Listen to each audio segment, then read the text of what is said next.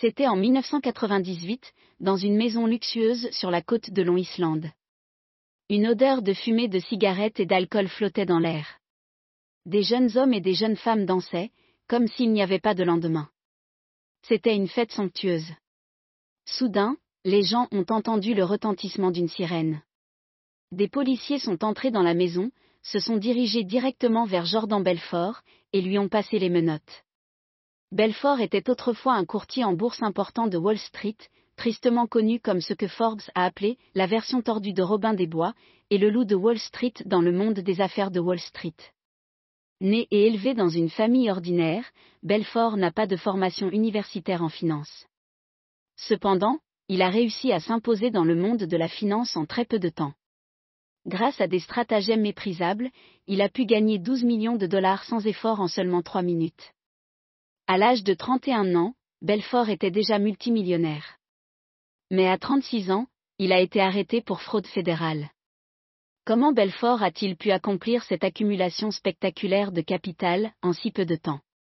Et comment a-t-il fini en prison, pour ensuite se racheter, et même voir l'histoire de sa vie projetée sur grand écran? Le loup de Wall Street est plus qu'une simple autobiographie. Il s'agit plutôt d'une histoire intrigante de transformation de l'état d'esprit. Belfort a été encouragé par un codétenu à écrire ce livre en prison. Alors qu'il était en prison en train de réfléchir à son passé, le monde extérieur était encore perturbé par ce qu'il avait fait. Plusieurs éditeurs se sont battus pour obtenir les droits de publication de son livre. Plus tard, Hollywood a manifesté son intérêt pour faire de ce livre un film. Il a été rapporté que Brad Pitt et Leonardo DiCaprio étaient en compétition pour jouer le rôle de Belfort dans le film du même nom.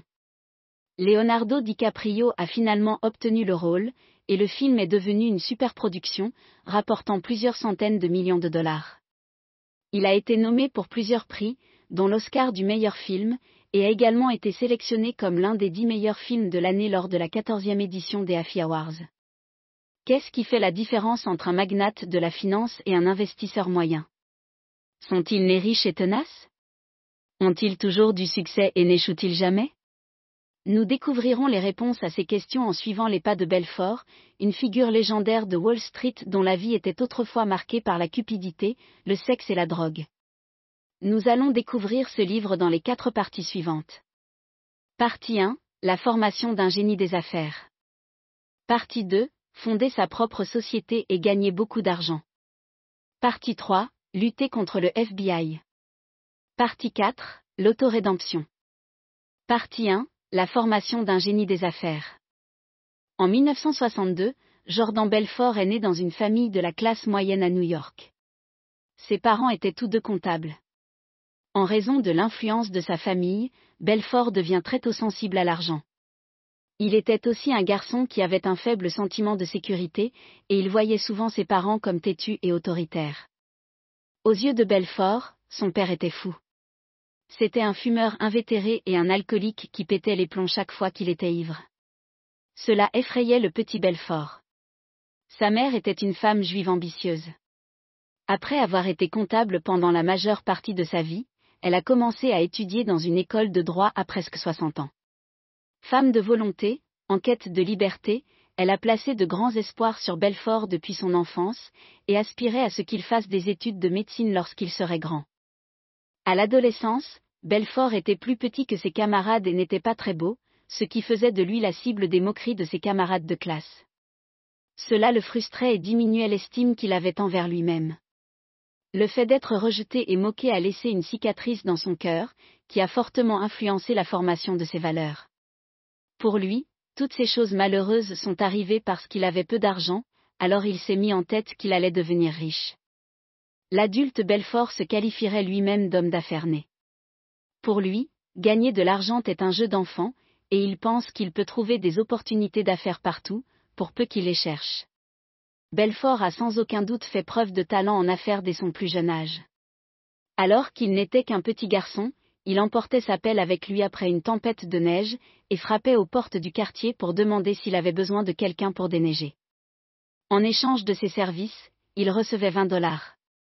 Avec un tel sens des affaires, Belfort a vendu de la glace italienne sur la plage locale chaque été pendant plusieurs années, gagnant assez d'argent pour payer ses études pendant les mois d'hiver. Après l'obtention de son diplôme universitaire, sans objectif de carrière précis, Belfort a d'abord suivi le conseil de sa mère, et a été admis à l'école de dentisterie de l'Université du Maryland à Baltimore.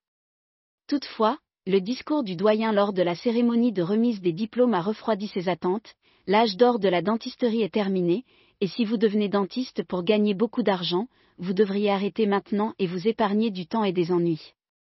Belfort a donc immédiatement pris une décision, il a abandonné l'école dès le premier jour. Puisque ce n'était pas le bon endroit pour gagner de l'argent, pourquoi ne pas s'en aller le plus vite possible? Après avoir abandonné l'école, Belfort est rentré chez lui et a commencé à faire ce pourquoi il avait toujours été doué, vendre.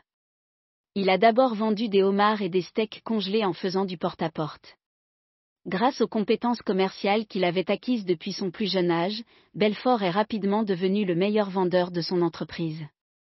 Cependant, le travail de vendeur était trop sécurisant comparé à son ambition croissante. Belfort s'est vite rendu compte que la vente de produits surgelés seuls n'était pas très rentable. En quelques mois, il a donc fondé sa propre entreprise et construit une flotte de camions. Cependant, comme il était trop pressé de gagner de l'argent, il a essayé d'étendre son activité trop rapidement et s'est retrouvé avec des liquidités insuffisantes pour faire fonctionner l'entreprise. À l'âge de 25 ans, Belfort a déposé le bilan.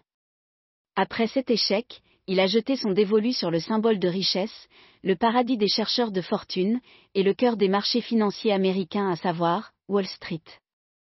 Avec l'aide d'un ami, Belfort est devenu courtier en bourse.